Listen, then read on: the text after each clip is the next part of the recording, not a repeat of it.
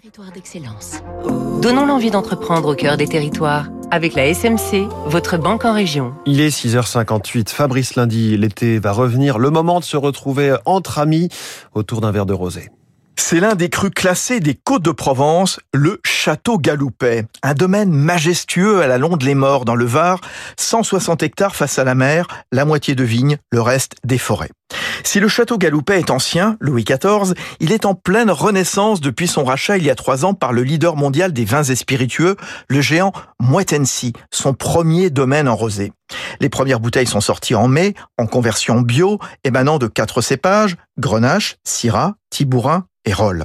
La marque se veut être un fleuron en matière de viticulture durable. Des agroécologistes, des ONG comme la Ligue de protection des oiseaux ont été mobilisés pour inventorier la flore et la faune et recréer de la biodiversité grâce à l'installation de nichoirs à mésanges et de ruches. Et ça va loin ensuite, puisque certaines bouteilles sont en plastique recyclé, un pari osé dans un groupe de luxe comme LVMH Jessica Julmy, sa DG. Les bouteilles de Galoupet Nomade sont fabriquées à base de plastique récupéré de la côte des océans. Comme c'est du PET, c'est aussi 100% recyclable. C'est environ 10 fois plus léger qu'une bouteille classique en verre. Et vu qu'elle est plate, la palettisation, donc euh, l'export euh, et l'envoi sont vraiment optimisés. C'est moins cassable. Nous n'avons pas besoin des bulles de protection, le suremballage, etc.